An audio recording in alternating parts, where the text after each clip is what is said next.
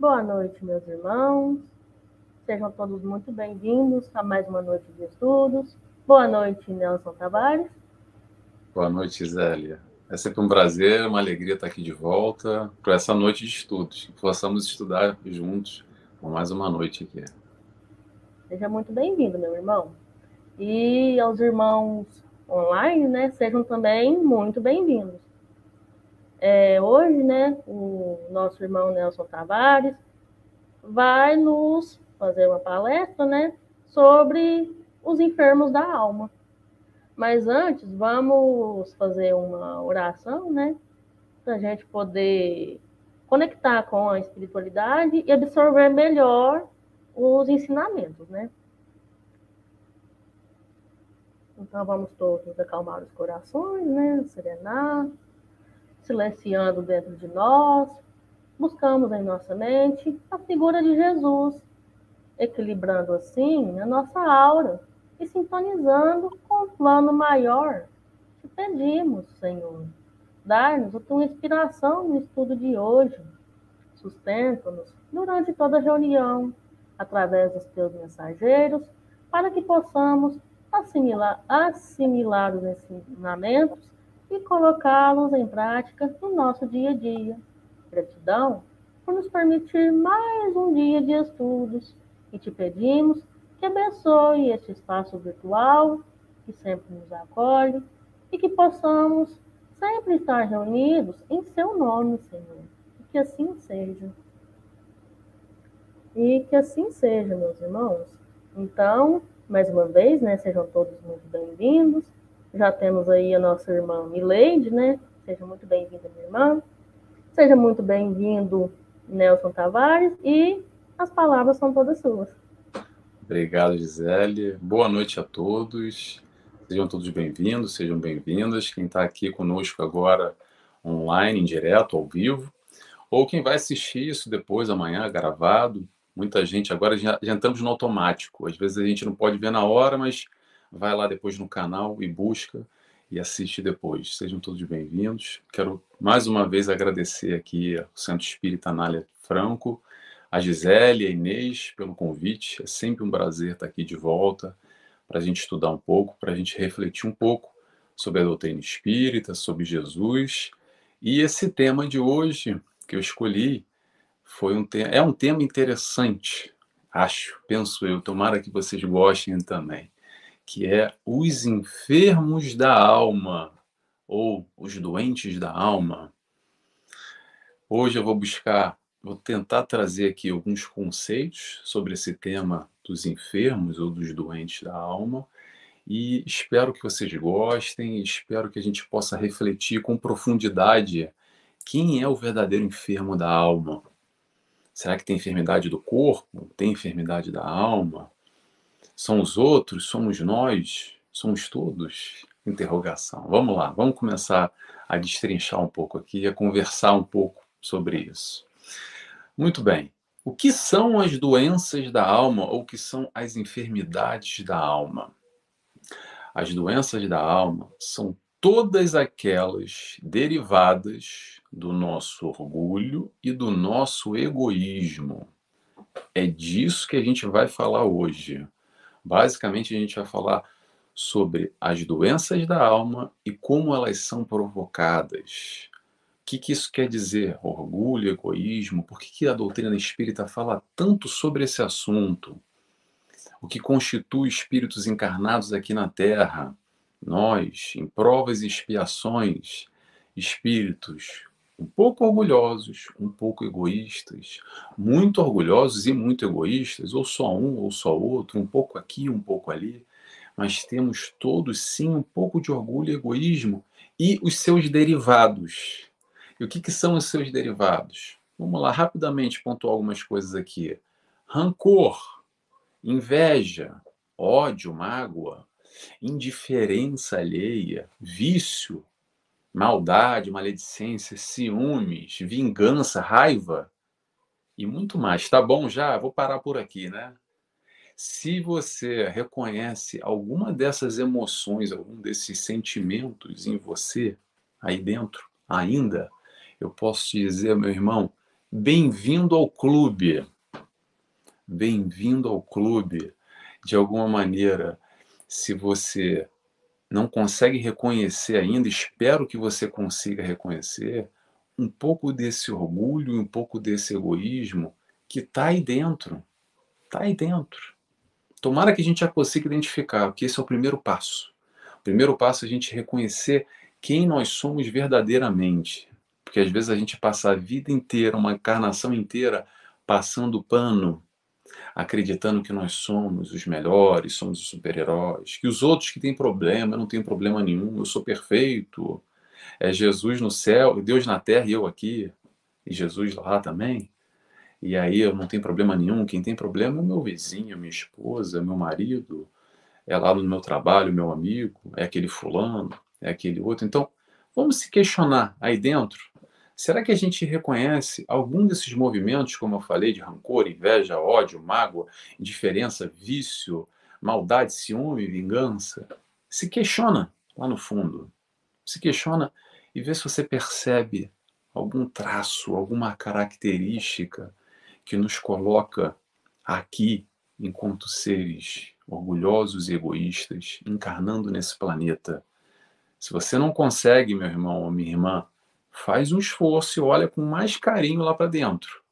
Talvez você esteja com uma máscara embaçando a sua vista de tal forma que você precisa retirar esse óculos, retirar essa máscara e olhar lá para dentro e tentar identificar, primeiramente, algum desses aspectos para a partir daí a gente começar a trabalhar. Porque o que, que a gente pode trabalhar se a gente não se enxerga? Como é que eu vou fazer aquela história de uma reforma na minha casa? Como é que eu vou fazer uma reforma na minha casa se eu acho que ela está linda e maravilhosa? Porque se a casa está linda e maravilhosa, eu não preciso reformar nada. Agora, se o reboco, a pintura está caindo, de repente, se eu percebo isso, ó, se calhar é bom dar um jeito aí nessa fachada. Se eu estou vendo que está pingando água na minha cabeça, ó, de repente eu tenho que ver um encanamento. Se está dando curto no, no aparelho elétrico, de repente eu tenho que ver a parte elétrica da minha casa. A partir daí, a partir desse raciocínio, a gente vai entender quem são os enfermos da alma.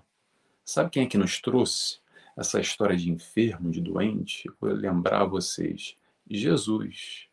Jesus nos disse: Eu não vim para os sãos, eu vim para os doentes. E não só os doentes do corpo, aqueles que o seguiam naquele momento, mas principalmente para os doentes da alma, aqueles que, como nós, precisavam do seu ensinamento, do seu aprendizado, que nós somos ainda, porque precisamos de alguma forma desse aprendizado, e por isso que nós somos também doentes. E doente faz o quê? Vai para o hospital para se tratar não é mais ou menos assim? Vai no médico, a gente precisa do médico para se tratar. O médico das almas, quem é o médico das almas? Jesus. Como diz o Evangelho, nesse planeta Terra aqui, nesse mundo de prova e expiação, que é para muitos uma cadeia, para outros um hospital, um hospital que a gente está falando dos doentes, e para todos, de alguma forma ou de outra, é uma escola para ter o aprendizado.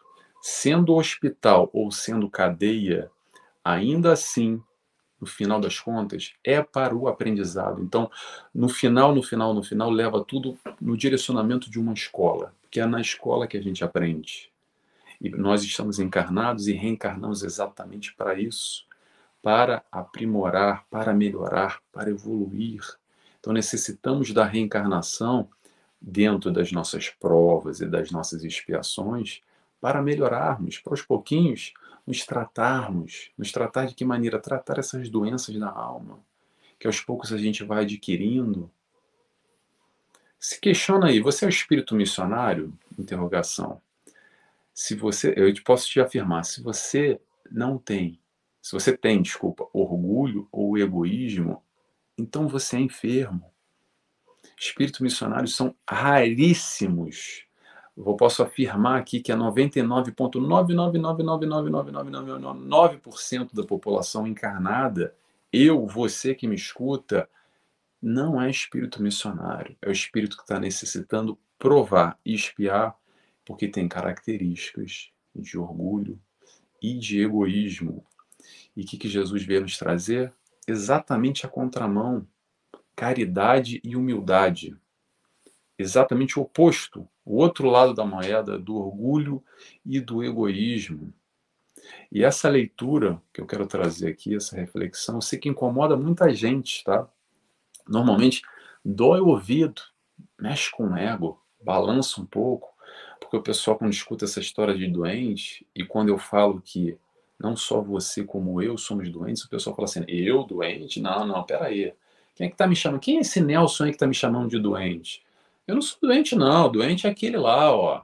Aquela outra lá. A gente faz uma lista rápida aí, ó. E diz um monte de doente ao nosso redor. Que a gente conhece, aquele fulano, aquela cicrana. Mas é difícil a gente se reconhecer e se enxergar como doente. Atenção, gente, atenção que há vários níveis de doença, tá? Como no hospital, no planeta Terra, tem gente que está com uma dorzinha de cabeça, muito leve, algo muito sutil, mas tem gente que está com quadros gravíssimos, complicadíssimos, ok? Mas atenção, se todos nós estamos no hospital ou na prisão, mas focando o raciocínio aqui, no hospital, e quando vem Jesus e nos fala que não veio para os sãos e veio para os doentes, se Jesus, o ensinamento dele, esse ensinamento de amor faz sentido para você, se você percebe que você está distante dessa proposta ainda, se reconheça como doente, como eu me reconheço. Sabe por quê? Porque isso vai ajudar no processo da predisposição para o aprendizado. Porque senão aquela história da reforma que eu falei agora, fazendo essa brincadeira, essa analogia, se a minha casa está linda, bonita e maravilhosa, o que, que eu preciso reformar? O que, que eu preciso mudar? Talvez eu vou mudar por um capricho. Se a casa está bem pintadinha, está linda, ah, não, vou trocar de cor. Mas é diferente quando a gente enxerga verdadeiramente a pintura estragada. Porque a pintura estragada incomoda. Eu vou olhar para aquela. Não, tem que dar um jeito nessa pintura aí. Vai passar um dia, vai passar um mês, vai passar um ano, vou me programar, vou juntar um dinheiro, vou comprar uma lata de tinta, vou contratar alguém para pintar, vou economizar, vou separar, fazer um esforço aquela semana de férias para pintar, para ajeitar, para reformar aquilo que já me incomoda. Então, se enxergar como doente é, na verdade, proativo, benéfico para nós a partir do momento que a gente rompe essa barreira do ego, de que se acha muito bonzão, muito boa zona, que está tudo muito bem, que está tudo muito bom, e a gente percebe que não é bem assim. Porque enquanto só o outro é doente e eu não me enxergo como ele, eu não vou precisar de nada, porque eu estou tudo bem, eu não preciso mudar de nada. E o outro lá que precisa mudar. O outro lá, e como eu falei ainda há pouco, a gente faz uma lista com muita facilidade dos problemas alheios. Para para perceber, normalmente a gente rapidamente senta para tomar um café com alguém e você escolhe um tópico, uma fulana, um cicrano, lá na empresa, lá aquele amigo, aquele, aquela vizinha, quem que seja. A gente rapidamente tem a solução para todos os problemas. Não, porque o fulano está fazendo errado, devia fazer assim, está fazendo assado. Se fosse eu, ah, não, faria diferente. A gente consegue enumerar todos os problemas, a casa do, do, do vizinho, a casa do fulano, a gente consegue dizer todos os problemas, apontar tudo. Porque a gente não olha para nós. A gente tem uma dificuldade enorme de olhar a nossa casa. Como é que a nossa casa está? Verdadeiramente, como é que não está? Eu vou simplificar para vocês, porque tem muita gente que não entende ou não quer ver. Vamos buscar esse raciocínio aqui. Qual é a proposta de Jesus? É amor. É para isso que veio, Jesus veio nos ensinar exatamente isso. Essa é a proposta, resumidamente, de Jesus em quatro letras: amor. O resto todo é um desdobramento para simplificar, para mastigar, para moer para facilitar o nosso entendimento. Muito bem. Jesus veio 2022 anos atrás e nos ensinou amor. Quando eu digo nos ensinou, gente, olha só, muito provavelmente 2022 anos para cá, a gente já reencarnou de novo, tá? Se a gente não estava lá naquela época, não sei, não vou afirmar aqui, mas muito provavelmente. O que, que eu quero dizer? A gente já teve contato de alguma forma, não necessariamente diretamente com a proposta de Jesus, mas muito provavelmente com a caminhada no amor. Muito bem. Já aprendeu? Então segue. Não precisa mais encarnar no mundo de prova e expiação, com tanta dor, com tanto sofrimento, caracterizado por espíritos orgulhosos, com tanta ignorância, com tanta maldade. É isso que nos rodeia. Com espíritos mais vibrando no mal do que no bem. Se a gente está aqui, não é por acaso. Então, aprendeu a amar? Segue. Não aprendeu ainda? Não tem problema, continua aqui. Até aprender. Bem-vindo ao clube dos enfermos. O processo da encarnação não é punição, não é chicote nas costas. O processo para que a gente está aqui encarnado? Para aprender, para evoluir. Eu sei que às vezes é difícil a gente enxergar no mundo de tanta dificuldade, de tantas incertezas, de tanta insegurança, de tanta coisa ruim acontecendo à nossa volta, de ter esse olhar mais alargado e compreender essa dinâmica. Eu entendo isso, eu entendo que é difícil, mas é através da doutrina espírita, do raciocínio lógico, que a gente vai entender essa dinâmica que rompe uma vida, um momento, uma fase, uma centena, um milhar de anos. Porque tudo isso muda o tempo todo.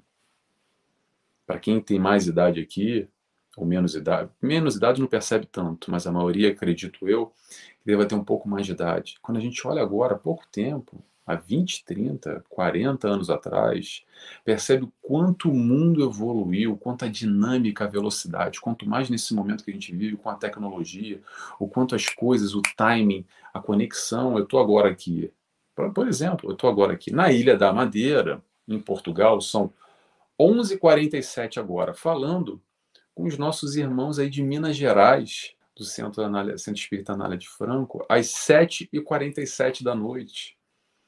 E quanta gente está aqui nos assistindo, um está no Rio Grande do Sul, outro está na Inglaterra, outro está nos Estados Unidos, outro está no Rio de Janeiro, outro está no Japão. E amanhã, quem vai assistir mais ainda, tudo isso porque por causa do nosso desenvolvimento, essa evolução que vem acontecendo, e que como é que a gente poderia imaginar que isso iria acontecer há 10, 15, 20 anos atrás? Já era algo impensável. Por quê? Porque a gente vai evoluindo, as coisas vão mudando, sem dúvida nenhuma, principalmente a nível intelectual. A gente vem evoluindo demais da conta. E a ciência vem evoluindo, a gente vai crescendo. Muito bem. E o lado moral? Vamos lembrar que, que a gente veio encarnar aqui para desenvolver o intelecto e o lado da moral. E o lado da moral? Sabe o que é o lado da moral? É o ensinamento do Cristo.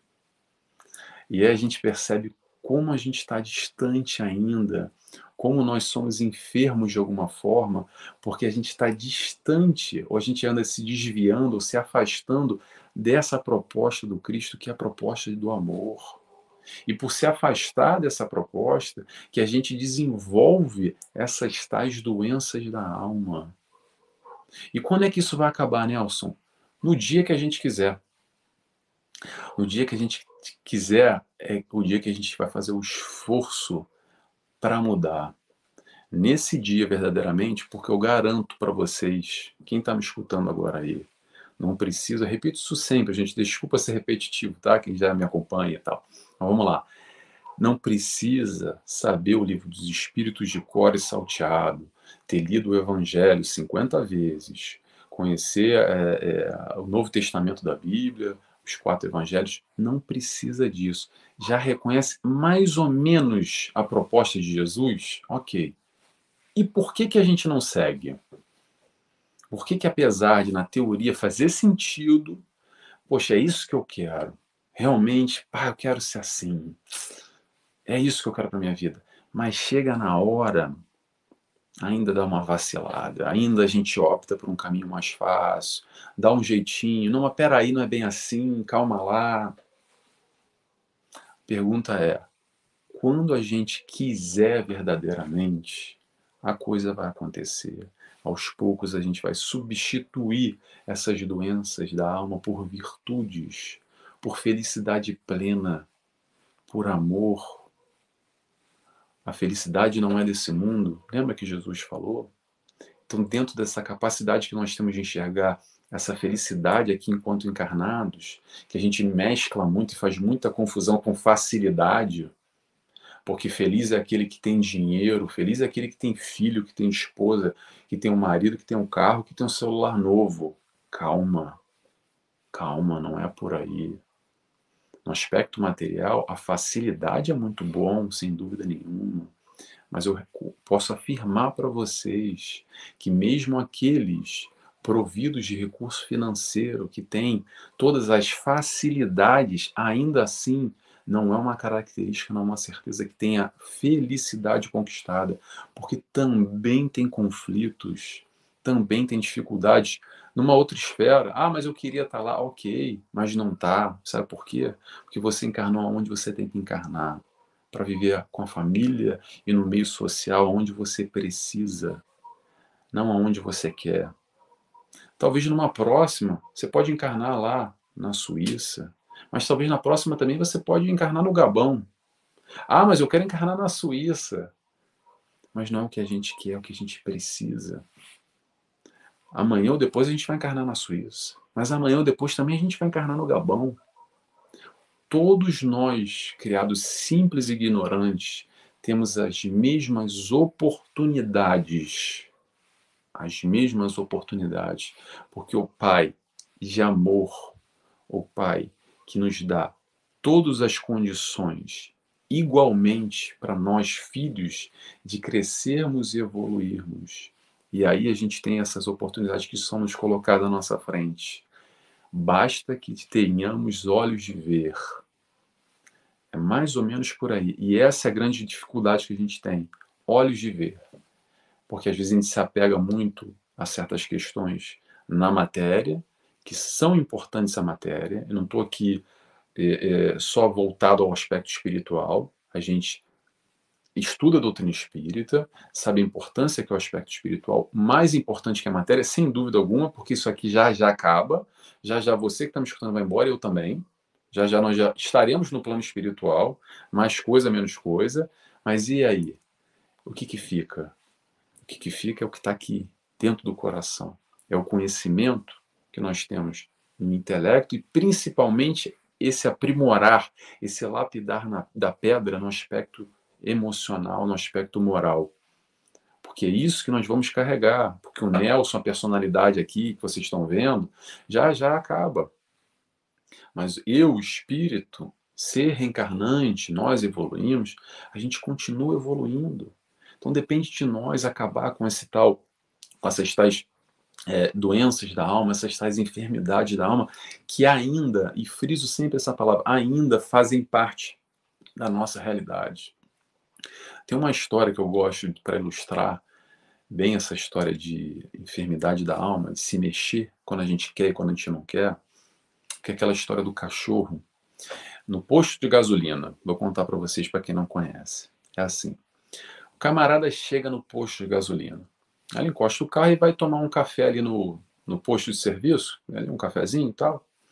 E quando ele está caminhando, ele olha para o lado, tem lá um cachorro deitado numa tábua de prego, chorando. Aí ele passa e fica até meio compadecido, né? Mano, que coisa e tal, mas ele vai tomar o café dele lá, esquece, volta depois de 20 minutos, tomou o café, que é 15 minutos, qualquer coisa que seja, ele volta lá e o cachorro tá lá chorando ainda. Aí tem um rapaz do lado, ele pergunta assim, ô fulano, diz uma coisa aí, o que que tá acontecendo aí? O que que aconteceu? Aí o rapaz vira e diz, diz pra ele, ah, é que o cachorro tá aí deitado no prego. Aí ele diz assim: Ah, tá deitado no prego? Mas tem uma coisa que tá prendendo ele? Não, não, já tentei tirar de lá e tudo, mas. Então, então por que, que ele está lá ainda? Aí a resposta é a seguinte: porque ele tem força suficiente para chorar e reclamar, mas não o suficiente para levantar e sair de cima do prego. Vou dar uma pausa aqui para refletir. Te questiona aí, você, Quantas vezes na vida nós, nós somos o tal cachorro que estamos aí em cima do prego, chorando, sofrendo, reclamando, sabe por quê?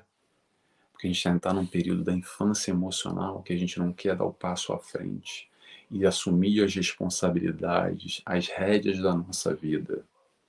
Porque às vezes é mais fácil ficar em cima do prego, chorando, reclamando, se lamentando, se colocando como vítima, do que realmente correndo atrás do nosso crescimento, da nossa felicidade, do nosso bem-estar. Não foi Deus que está me punindo, que me enviou X, Y, Z. Se Deus te enviou X, Y ou Z, tenha olhos de enxergar que isso que Ele envia para nós, a nossa caminhada evolutiva, é para o nosso crescimento. O grande problema é a nossa incapacidade de perceber essa dinâmica de como as coisas acontecem ao nosso redor, na nossa vida, para o nosso crescimento. Seja prova, seja expiação, tudo vem para o nosso bem.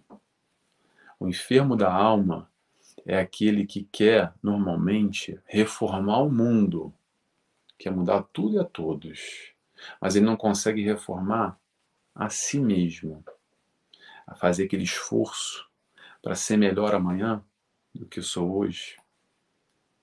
A palavra é esforço.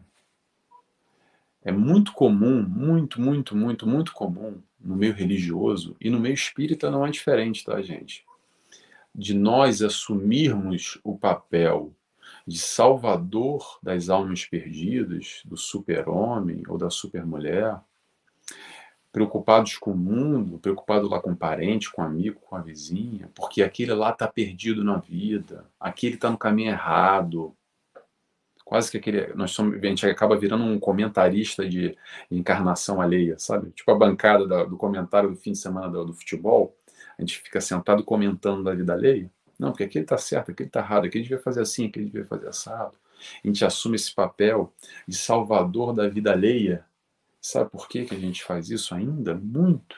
Porque é mais fácil querer salvar o mundo, a tudo e a todos, do que olhar aqui para dentro e querer se salvar, entre aspas, ou querer mudar a si próprio. Então, por isso é muito comum nós, no meio religioso, no meio espírita, quando nós temos o contato com aquilo que faz sentido para a gente, a palavra de Jesus, os ensinamentos, aquilo nos toca, aquilo mexe conosco, o que, que é normalmente a gente faz? Em vez de pegar e trazer isso para nós e buscar essa modificação interna a partir desse novo preceito, a gente pega isso e quer multiplicar ao nosso redor, mas fazer muito pouco por nós. A gente quer salvar o mundo, quer mudar tudo e a todos. Aí a gente acaba sendo aquela história que é o, o sujo falando do mal lavado, que os dois estão lá na lama, sujo, sujo, sujo. Aí um fica olhando para o outro dizendo: Olha, você tem que sair, tá? Você tem que fazer isso, você tem que fazer aquilo outro, mas a gente não percebe que às vezes a gente está lá na lama também. E não é porque a gente é espírita ou da religião X ou porque a gente é cristão que as nossas questões vão estar resolvidas. A doutrina espírita, a doutrina do Cristo, o que nos traz é informação. Informação para quê, Nelson? Para sermos mais felizes. É para isso que a doutrina espírita vem, não vem para dar crachá para ninguém de mundo feliz, de plano espiritual. Aquela história de bônus hora que o pessoal faz confusão ainda, que é o pagamento. Então vou, vou fazer aqui muita palestra, vou dar curso, vou dar seminário, que aí sim, ah, esse tá, o Nelson tá indo bem na vida dele que, que adianta, gente? Só abrir um parênteses aqui e falar da minha vida rapidamente, eu acho que só para ilustrar. O que, que adianta o Nelson dar curso, dar palestra, fazer seminário, se quando eu desligo aqui a câmera com vocês, quando eu saio do centro espírita e volto para casa, eu sou o mesmo. O mesmo. Com os meus problemas, com os meus egoísmos, com os meus orgulhos. A doutrina espírita não é para aqui só para proclamar. Claro que eu vou, posso ajudar o próximo. E a gente vai falar, vai falar disso daqui a pouco.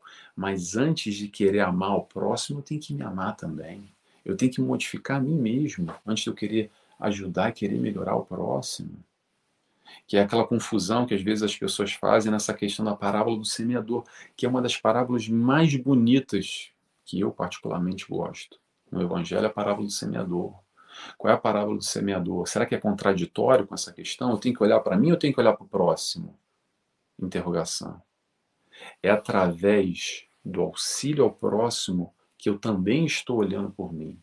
É seguir semeando, ajudando o próximo que a gente vai estar se ajudando. Amando o próximo, eu vou estar aprendendo a amar, que é para isso que a gente veio aqui.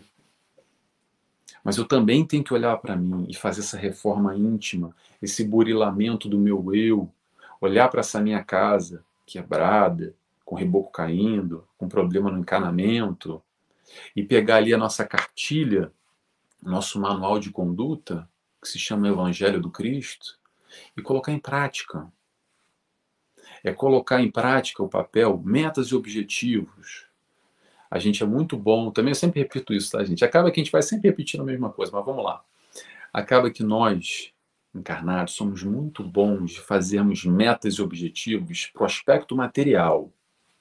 É assim, ah, eu quero trocar de carro, eu quero comprar um carro, aí eu vou juntar dinheiro, vou trabalhar, vou pesquisar o preço, vou barganhar, vou fazer, vou ver review, vou conversar. Quero comprar o um celular novo, vou economizar.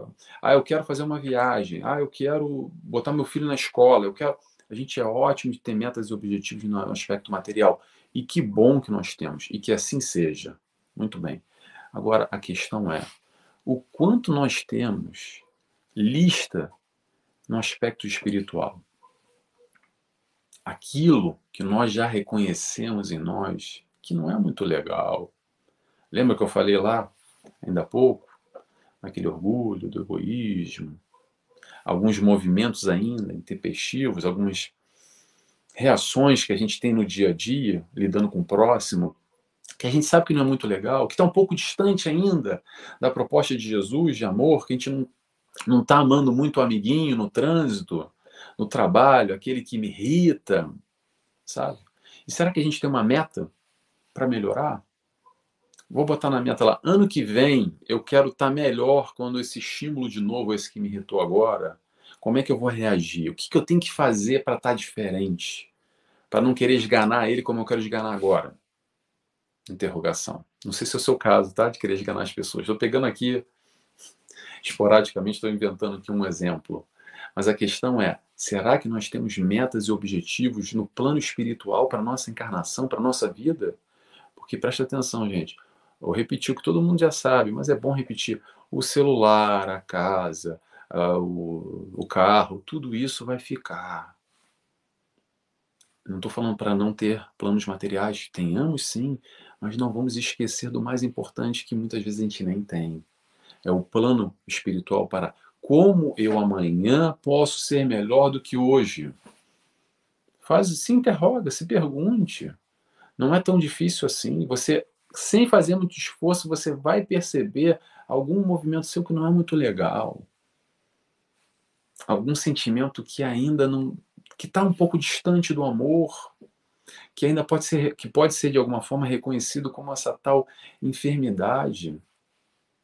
Olhe para si, vamos tentar buscar esse compromisso, não é com, com, com a doutrina espírita para ficar bonito na fotografia no centro, para dizer para o outro que não, que agora eu sou espírita ou que eu sou cristão. Sinceramente, isso tampouco interessa. O que mais interessa é você estar melhor hoje do que está ontem. Independente se você se diz cristão, se você se diz espírita, evangélico ou católico ou de religião nenhuma. Isso são detalhes no processo do amor. O mais importante é a busca desse aprendizado que a gente se distancia ainda tanto. A gente se distancia com muita facilidade, porque é difícil, a gente tem que estar numa vigilância constante. Como é que a gente pode perceber isso? Como é que a gente pode perceber esses irmãos que, como nós, também são doentes, são enfermos da alma e precisam de ajuda?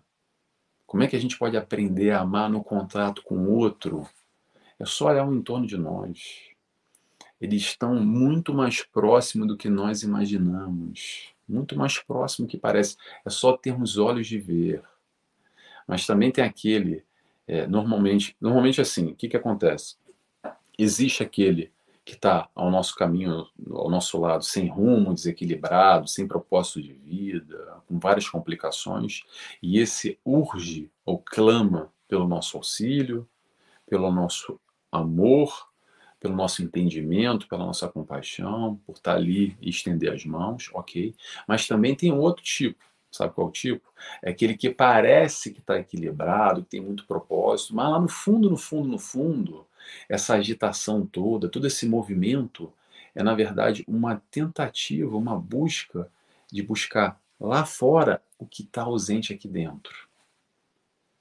Então é mais fácil disfarçar o meu sofrimento interno com a minha extravagância, com o meu escândalo, aquela agitação toda, porque assim eu vou me esquivando, parecendo, vestindo uma máscara, uma fantasia nessa encarnação, nessa vida, de muita agitação, que eu não tenho tempo para nada, que a vida é muito tumultuada e cada vez mais o tempo urge, eu já estou atrasado. Parece, hoje em dia, parece que a gente já nasce atrasado na encarnação. Não parece? Parece que a gente já nasce, já se tivesse um reloginho, olhar para o relógio e falar: ai meu Deus eu já devia ter encarnado uns 5 anos, já estou devendo. Já quando bebê, recém-nascido. Porque é tudo para ontem. Será que é para ontem? O que, que nós focamos na nossa vida? O que, que nós damos importância verdadeira na nossa vida? Se você conseguir, para, calma, respira, pega um papel e caneta. Não sei se funciona para vocês. Há várias didáticas, várias maneiras da gente fazer esse trabalho de autoconhecimento, de se aprimorar e de buscar. Agora, eu gosto muito. Papel e caneta. Anota. Pontos positivos, pontos negativos. O que, que eu quero? O que, que faz sentido para minha vida? O que, que não faz sentido? Às vezes, através de um movimento tão simples, a gente percebe que talvez 10, 15, 20 anos da nossa vida a gente está seguindo um caminho que no final das contas a gente lê o papel e fala: caramba, eu escrevi isso, mas isso não tem nada a ver comigo. Porque hoje eu já estou num outro momento, eu estou numa outra fase. E aquilo que fazia sentido há 10, 15, 20 anos atrás, hoje em dia não faz mais sentido. Então vamos mudar para melhor. Por que não? Será que a gente precisa desse caminho? É o único caminho? Eu posso responder para vocês: se o caminho está voltado para o bem, para o bom, para a proposta de amor, tá certo. Não tem caminho certo ou errado, tem caminho mais próximo ou mais distante do amor. O caminho errado vai ser esse que está na distância do amor. E é através dessa distância que a gente vai adquirindo essas enfermidades da alma. Vamos ter atenção aos extremos. Nem 8, nem 80. Nem euforia, nem depressão. A busca é pelo equilíbrio. Te observa aí. Te observa. Como é que você está vivendo? Como é que é o teu dia a dia? Está mais para cima, mais para baixo? Você tem os roupantes de alegria, excitação e depressão? Depressão, eu digo, lá para baixo, tristeza, repentina. Como é que isso está funcionando? Como é que a gente está agindo? Como é que é a nossa postura frente aos outros? Será que é aquela coisa do que eu tenho razão sempre? Ou está comigo ou está contra mim? Ou aceito que eu, se aceita o que eu falo é meu amigo. Se não aceita, ah, é o meu inimigo. Os extremos de novo. Vamos lembrar, não só nós somos nós e somos os outros. Todos nós precisamos de amor. O outro precisa e também nós. Vamos nos amar mais. Vamos entender que o doente precisa de remédio. Sabe qual é o remédio de Jesus? É amor. Então nós, enquanto doentes, também necessitamos de amor. Mas não é amor do outro, que ah, eu preciso de um companheiro, de uma companheira, eu preciso ser amado. Não é esse amor que eu estou falando. Não é o amor do meu filho. Estou falando do amor aqui dentro, de uma conquista. A conquista na busca, na percepção, no entendimento e na prática, principalmente, da proposta de Jesus. Jesus não é a salvação, o que é a salvação é a sua proposta, o seu ensinamento. Jesus é um filho de Deus, nosso irmão, que já atingiu o topo, o topo da escala evolutiva e está responsável por essa constelação, por esse planeta, por ensinar a proposta de amor. Mas todos nós um dia seremos como Cristo. Vai demorar um pouquinho, um pouquinhozinho, um pouquinho. Mas todos nós um dia chegaremos a esse topo. Vamos entender esse amor que Jesus veio nos passar, veio nos ensinar. Vamos ter atenção nesse processo de mudança para ser uma mudança saudável. Porque muitas vezes o que acontece é que a gente quer mudar o próximo é, é, com, a, com aquela ideia ainda de que eu estou ajudando. Vamos ter atenção que ajudar o próximo é diferente de querer mudar o próximo, tá? Quando você vai de encontro, dando atenção, dando auxílio, sendo paciente, sendo amoroso, tendo, sendo compreensivo, tendo amizade com esse que bate à tua porta, precisando de ajuda, que está ao teu entorno, e você presta atenção e não é indiferente e vai de encontro com uma atitude de amor, calma. Não vamos tentar mudar ele censurando, julgando, recriminando. Vamos amparar, vamos acolher, vamos escutar, mas respeitando o momento dele ou o momento dela. A gente respeita muito pouco ainda. Normalmente a gente quer logo dar a fórmula do sucesso, impor as nossas verdades e resolver logo a questão. Calma. Vamos compreender a fase de cada um. Se hoje a gente tem condição de auxiliar esse próximo, apesar de sermos doentes, é para isso que a gente está aqui para multiplicar a palavra do Cristo, para multiplicar esse amor que a gente recebe. Esse é o melhor movimento de gratidão que a gente pode ter com tudo de bom que a gente recebe nessa vida e que a gente tem dificuldade enorme de reconhecer, porque a gente é ótimo para reclamar. Como a gente gosta de reclamar de tudo, por tudo e por nada. Tá muito calor, tá muito frio. Tem muita fila, tá muito vazio. Ai, a comida tá muito quente, tá muito qualquer coisa. Qualquer coisa a gente está sempre reclamando, porque é isso, porque é aquilo outro. Mas o quanto a gente agradece, o quanto a gente agradece, o quanto a gente reclama. Normalmente a gente só agradece dando valor quando passa e fala: Ah, eu era feliz e não sabia. Ah, eu reclamava tanto naquela época, mas agora eu estou vendo que era bom, né? E não dei valor. Então, frente à dor do teu irmão, não seja indiferente. É aquela história num incêndio, uma dificuldade, não vamos esperar o bombeiro chegar, vamos pegar um balde, vamos pegar um copo d'água.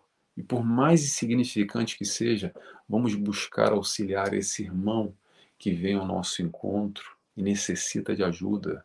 Porque às vezes um copo d'água, um balde pode ser, pode parecer muito insignificante para a gente, mas para quem está em dor, para quem está em sede, para quem está pegando fogo, qualquer pinguinho d'água pode ser um refrigério para a alma, pode ser um alívio, pode ser uma benesse que a gente não faz a menor ideia. Vamos lembrar de Jesus? O que, que Jesus veio aqui e com quem ele estava cercado ao seu redor? Jesus estava cercado pelos enfermos, pelos pecadores, pelos publicanos, que eram os cobradores de impostos, pelos necessitados, pelos doentes da carne, os doentes físicos, pelos mendigos. Muito bem o que, que ele fez? Ele foi de encontro com aqueles que mais necessitavam. E ainda assim foi censurado lá pelos fariseus, que eram os ortodoxos judaicos daquela altura, e as tais classes dominantes. Foi perseguido, julgado, criticado, açoitado. Muito bem. Mas sabe quem eram esses? Eram os mais ignorantes. Ignorante, ignorância no sentido de desconhecer, desconhecer a proposta de amor aquele amor que era ali derramado para a multidão, para o povo naquele instante e que até hoje é derramado sobre nós. Não foi só lá naquele momento. Jesus se faz presente, constante. A palavra proposta de Jesus é inovadora. Eu lembrei agora de uma, de uma vez que perguntaram para o Chico, Chico, Chico Xavier, tá? Chico, o que, que tem de novo aí? que o Chico Xavier era um livro atrás do outro, né? Era quase ali, eu vou à casa de banho, vou ao banheiro, quando voltou já tem dois livros psicografados, né? Era aquela máquina de, de psicografia. Aí Chico vira e fala assim, o Evangelho. Ah, o Evangelho, Chico, que é isso? O Evangelho já, o Evangelho é velho. O que tem de novo é o Evangelho. O que nos falta ainda entender, compreender, internalizar, praticar é essa proposta do Cristo, é esse manual de conduta. É isso que está aí. Isso é novo. Pode parecer que não, mas é muito novo e se faz necessário para o nosso crescimento. Enquanto a gente não quiser, enquanto a gente quiser ficar deitado no. que nem o cachorro na alegoria que eu fiz agora há pouco, na história, deitado no prego, reclamando, chorando, não aceitando, não reconhecendo, Não tem problema. Vai chegar uma hora mais cedo ou mais tarde que vai doer o suficiente para a gente sair do prego.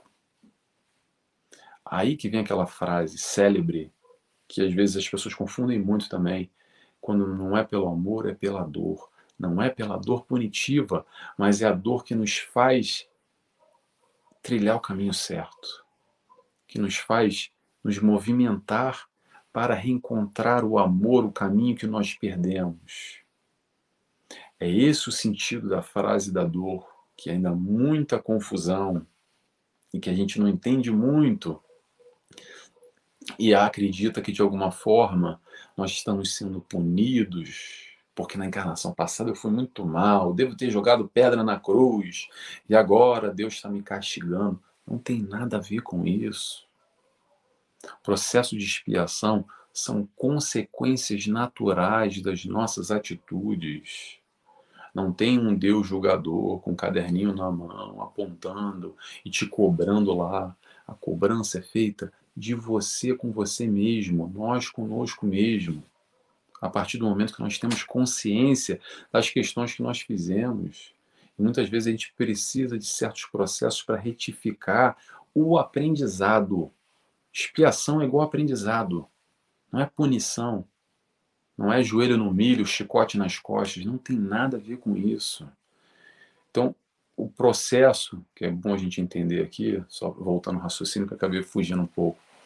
O processo que é bom a gente entender que eu acredito que é o principal, e isso que a doutrina espírita quer nos trazer, é que a gente pode vencer o mundo ou vencer no mundo, que tem uma grande diferença, tá? É uma letrinha só, o N.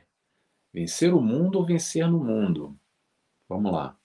Viver no mundo com as suas doenças, um mundo de prova expiação, um mundo de maldade, o mundo da competição, o mundo enfim, de toda essa negatividade que eu não preciso ficar relatando aqui, que você sabe, tanto quanto eu, mas ainda assim, a gente não precisa ter um comportamento de manada. Ah, porque todo mundo faz, então eu faço também. É nós, enquanto encarnados, termos bem pautado, bem seguro o que, que a gente quer, quais são os nossos valores. Falar de valor, estamos falando de moral, Falar de moral, pega a cartilha do Cristo. O que, que a gente quer alcançar enquanto espírito reencarnante que somos? O que, que a gente veio fazer aqui?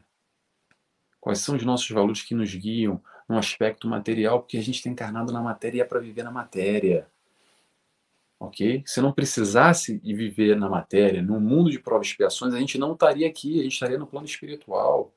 Vamos tentar entender isso, que às vezes é muito confuso e, e, e, e cria ainda, de alguma forma, confusão porque a gente deixa, fica soberbado por esse mundo material, por todas essas questões, por essa negatividade, a gente acaba se perdendo muitas vezes nessa caminhada.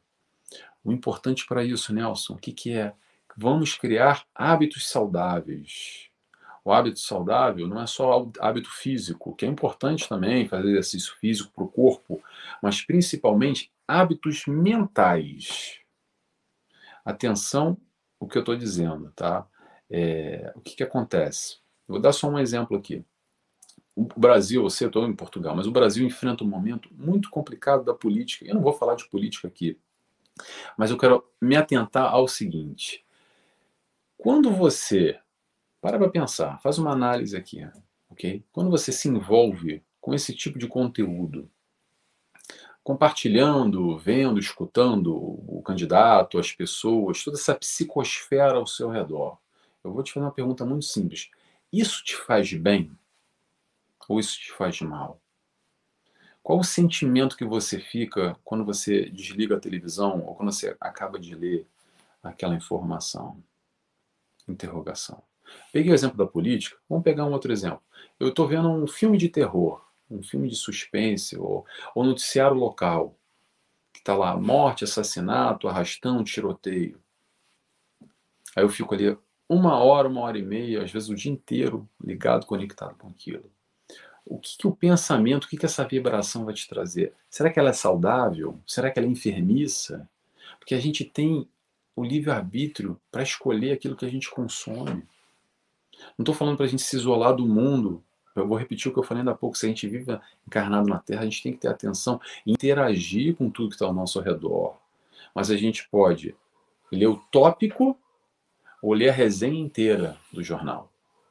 A gente pode se situar lendo o que está acontecendo no mundo. Eu posso saber que, por exemplo, no Brasil, é, no Rio de Janeiro, que fecharam a rodovia que eu passo porque está tendo um tiroteio na favela. Ok. Eu posso ler isso e, ó, ok, amanhã então, se calhar vou fazer outro caminho, não vou sair para o trabalho, vou dar uma outra maneira.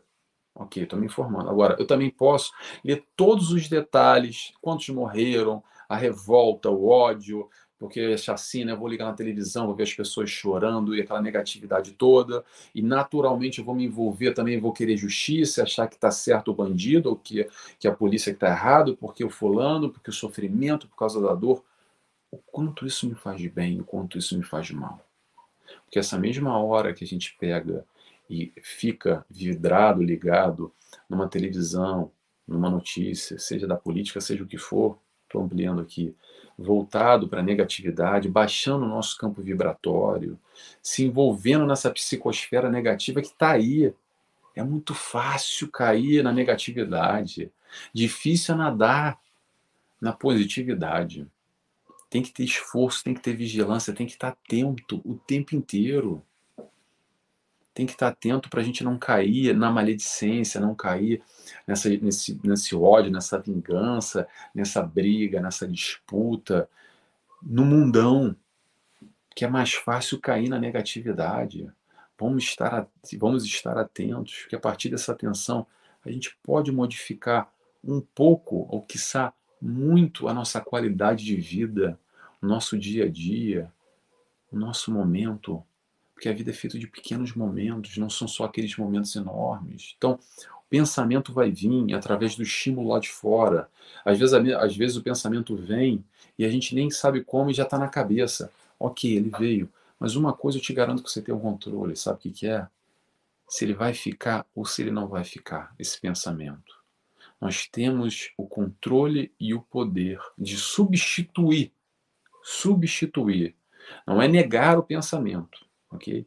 Mas substituir esse pensamento negativo, essa psicosfera, esses pequenos adoecimentos da alma que nos trazem em doses pequenininhas, parece que é homeopático, mas diariamente parece que a gente vai se contaminando se a gente não observar.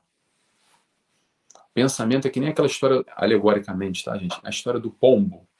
Pousa um pombo na minha cabeça. Ele pousou, não tenho controle. Na hora que eu ouvir, ele já está pousado. Agora, se ele vai ficar na minha cabeça ou não, cabe a mim decidir. Eu vou deixar ele pausado na minha cabeça ou eu vou dar um safanão nele para ele sair. E aí é o processo da substituição. Como é que é isso, Nelson? Ao invés de eu pensar na última chacina do jornal, eu vou pensar lá naquilo, naquele livro que eu li, naquele trecho, naquele livro lá do Chico Xavier eu vou tentar refletir, vou escutar de novo aquela palestra lá que o Nelson falou, aquele negócio lá que me balançou e mexeu comigo. Não gostei muito do que o Nelson falou, não, mas ele mexeu lá com alguma coisa comigo. Então vou lá escutar de novo. Vou substituir o meu pensamento e sair dessa onda negativa, me aproximando à proposta de Jesus. Não interessa que caminho você vai escolher, se for um caminho próximo ao amor que Jesus nos ensinou, é esse o caminho. Quer ver filme? Gosta de Netflix, Amazon Prime, HBO? Escolhe um filme legal que toque você nesse lado positivo, mais próximo da amorosidade. Agora também, coincidência ou não, a gente sabe na é coincidência, mas a maioria dos filmes o que, que é? É morte, é terror, é estupro, é violência, assassinato, é vingança. Por quê? Porque isso que a gente vibra, isso que dá audiência. A produção não é culpa da mídia, somos nós que damos audiência para aquilo. Mas ainda assim, tem lá filme bom, tem lá filme amoroso, tem lá filme que toca o nosso coração, que mexe com esse lado positivo nosso. Cabe a nós escolhermos. O problema é que às vezes é muito mais fácil a gente ver o filme que está na moda, na ascensão, o que está fazendo, está falando. Normalmente não é coisa muito legal. Mas, pessoal, para terminar, já vamos terminando por aqui, que já está no nosso horário. eu vou só sugerir uma coisa para vocês, mas antes de falar com vocês, eu sempre falo comigo, porque eu estou me vendo aqui, tá? Que é o seguinte: vamos nos conectar com o alto. O manual de conduta está aí. Qual é o manual de conduta? O Evangelho do Cristo. É vigilância 24 horas por dia, ok? 24 horas por dia. Vibra no bem, vibra no bom você já sabe o que é bom e o que não é bom para a sua vida. Tenho certeza. Não tem um critério de mais bom ou menos bom. Ou é bom ou não é bom. Você sabe que vibração tem aquele pensamento, aquele ambiente, aquele filme, aquela notícia, aquela pessoa, aquele momento, aquele pensamento, enfim. Você sabe o que é bom para você. Então, para curar as enfermidades da alma é através do amor. É o amor-terapia que Jesus nos trouxe. Eu sei que é difícil ainda, muito difícil, não é fácil, mas todo esse movimento de vida, tudo que a gente faz na vida, pode ter amor embutido. Todo o nosso proceder, a nossa caminhada, a nossa troca com o próximo, com o nosso familiar, no ambiente de trabalho, no trânsito, aquele que nos cerca, aquele que você tromba na rua, ainda assim a gente pode ter um movimento amoroso para com Ele. E é esse o ensinamento do Cristo. Que nós possamos aqui nos esforçar, ou buscar nos esforçar, para amanhã sermos melhor do que hoje, e assim aos pouquinhos a gente vai crescendo, evoluindo, tá bom? É isso, gente. Vou terminando por aqui. Espero que vocês tenham gostado dessa reflexão da noite de hoje.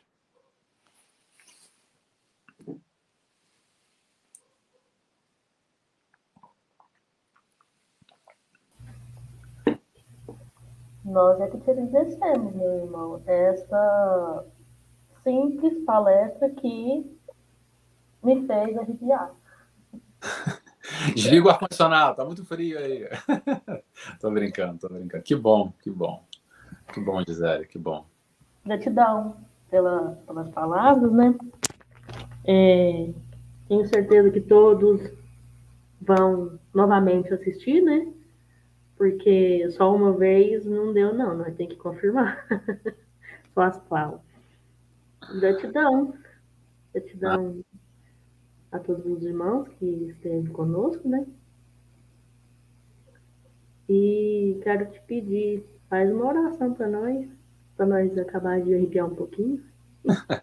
Faço, sim, é um Brasil. Que bom, que bom que arrepiou aí. Desliga o ar-condicionado, fecha a janela, tô brincando. Que bom, mano. Acho que todo mundo tem que. É, esse tipo de conteúdo, só antes de fazer oração, só fazer um comentário. Acho que é o tipo de conteúdo que, que, se eu pegar essa palestra agora, essa aí gravada, que é bom que hoje fica gravado, e assistir daqui a seis meses, um ano, eu vou me ver e vou falar: é, eu ainda não aprendi. Porque é o tipo de conteúdo que a gente tem que ver, rever, e mastigar, e aos pouquinhos a gente vai digerindo, porque isso é um processo constante de vigilância. Todo dia a gente tem que estar muito atento para tudo isso, para a gente não acabar adoecendo a alma, encontrando esse caminho de Jesus. Mas vamos lá, vamos então fazer a nossa oração. Tem aqui várias mensagenzinhas, eu não consigo ler que eu tô, tô, tô aqui de óculos, é, eu tô no celular, então é pequenininho, mas agradeço a todos aí que estão... Se ninguém estiver me xingando, tá, gente? Eu agradeço, brincadeira. Eu sei que o pessoal deve estar agradecendo, mandando mensagem. Que bom, tomara que vocês tenham gostado. Já fazendo uma propaganda rapidamente, se quiserem me acompanhem lá nas minhas mídias sociais, nos meus canais procurei Nelson Tavares, faço um semanal, palestras, tem lá o nosso encontro com o Nelson Tavares na TV Chico Xavier, são todos bem-vindos. Mas pronto, vamos fazer a nossa oração agora. Convido a todos, quem quiser comigo, a fechar os olhos e agradecer a Deus Pai, primeiramente, agradecer a Jesus, nosso mestre guia, nosso amigo, agradecer a toda a espiritualidade do Centro Espírita Nale Franco, por permitir esse espaço, esse ambiente virtual que nos aproxima, que nos aproxima um dos outros, nos aproximando da mensagem da palavra do Cristo, que nos permite, agora mais do que nunca, muitos de nós, no conforto da nossa casa, estarmos mais conectados com o bem, com o bom, com a palavra de Jesus que faz sentido e que toca o nosso coração. Por isso, agradecido que estou, agradecidos todos que estão, estamos em conjunto, pedimos a permissão para encerrar mais essa reunião nessa noite de hoje. Que assim seja, graças a Deus. Que assim seja, graças a Deus. É, gratidão mais uma vez a todos, né? É, houve a brincadeira de, de se não xingou, tudo bem. Não, foram só elogios, graças a Deus. Que bom. A, a Regina aqui falando ótima palestra, muito proveitosa, gratidão. A Júlia, gratidão. Obrigado. São todas palavras de gratidão mesmo, viu? Que bom. Pode ficar tranquilo. Mileide. Luzia. Luzia também, obrigado, Luzia. Rosângela. Obrigado, Rosângela. Bastante gente, hein? Não sei se fala Anne ou Ani, mas Anne Ângeles. Ani, Anne Ângeles. Sérgio. Sérgio, obrigado, Sérgio. Foram muitos os irmãos, viu? Bom, que bom, fico feliz. Que bom, tomara que tenha feito sentido para vocês, como fez sentido para mim também. Marlene. Marlene também. Nossa irmã Maria Inês, que não pôde estar ao vivo, mas é, fez questão é. de conseguir assistir pelo menos um pedacinho, né? Que bom, que bom, Maria Inês. Boa noite. Rafael. Obrigado, Rafael. Boa noite. Zenaide. Zenaide. Silva Kate. Silva. Boa noite, Silvia. A Renata. Renata, boa noite. Dercy. E Dercy, eu Dercy me acompanha, eu reconheci pela foto e o nome, Dercy. Boa noite, Dercy. É Dercy mesmo, então? É Dercy, ela, ela me acompanha sempre, ela manda lá mensagem. Boa noite, Dercy. A Isis. Isis Duarte, boa noite. Mileide. Mileide. E vários outros irmãos, né? Que na maioria das vezes não deixa comentário, mas que assiste ali quietinho no canto, né? Mas que com certeza gostaram da palestra. Um abraço a todos. Estão todos abraçados e, como eu disse, repito, tomara que tenha feito sentido para vocês como fez para mim. Sempre quando eu escolho um tema, seja ele qual for, acho que tem que, tem que nos tocar palestrantes primeiro, para a gente conseguir, de alguma forma, transparecer ou, ou, buscar auxiliar e compartilhar. E, na verdade, o que, a gente faz sempre aqui é compartilhar conhecimento e todos nós aprendermos juntos. Aqui não tem ninguém que sabe mais que ninguém, somos todos aprendizes do Cristo, aprendizes de amar. Está todo mundo no mesmo barco. Tirando os espíritos missionários, que eu sei que eu não sou um, o resto está todo mundo no mesmo barco. É, e nessa época agora ajudou muito as palestras ser online, né? Porque elas ficam gravadas e muita gente que antes não tinha o tempo de ir lá na, na casa espírita escutar, agora pode, mesmo fora do horário, receber aquele conhecimento, né? Exatamente, exatamente. Fica lá, é ótimo. Eu, eu daqui também, aqui de Portugal, estou distante, mas eu também acompanho tem palestrantes que eu acompanho, curso online, e é uma, é uma maravilha, porque antigamente a gente não tinha acesso, né? Se mudou, e, e, eu também conheci muita gente Brasil afora, porque eu sou do Rio de Janeiro, então na época que eu vi no Rio de Janeiro, estava circunscrito aquele pequeno pedaço, aquele cantinho daquela zona da cidade, e a partir do advento da internet a gente começa a conhecer tanta gente, e gente que que faz mais sentido para gente, que a gente gosta de acompanhar, e eu passei a acompanhar muita gente assim também, conheci muita gente através da, da, da, internet, né? Veio nosso, sem dúvida nenhuma, veio, veio nos ajudar bastante na, na divulgação. É, cada vez mais a gente tem mais gente engajada e tinha muita gente também com a doutrina espírita, aquela coisa do preconceito, do medo. Ai, mas será? Aí em casa, não, em casa eu vou lá ver, deixa eu ver esse negócio de doutrina espírita aí. Aí clica lá numa palestra e fala, é, até que esse negócio não é tão ruim, até que gostei dessa história. E começa a acompanhar aos poucos. Então, eu acho que, que veio, veio sem dúvida nenhuma de, de acréscimo para a doutrina como um todo, para o movimento. Sem dúvida. Aí as pessoas, né, pensam assim, nossa, mas não é tudo aquilo que falavam, né? Sim, não sim. é bem isso. Sim, sim. É. Então, mais uma vez, boa noite a todos. E fiquem agora com um vídeo de divulgação, né, do nosso canal do YouTube, o Verdade Luz, Voz Espírito. Então vamos todos lá, né, curtir, compartilhar, seguir. Tá certo, é isso aí. Boa noite a todos, gente. Um beijo, Boa abraço. Boa noite.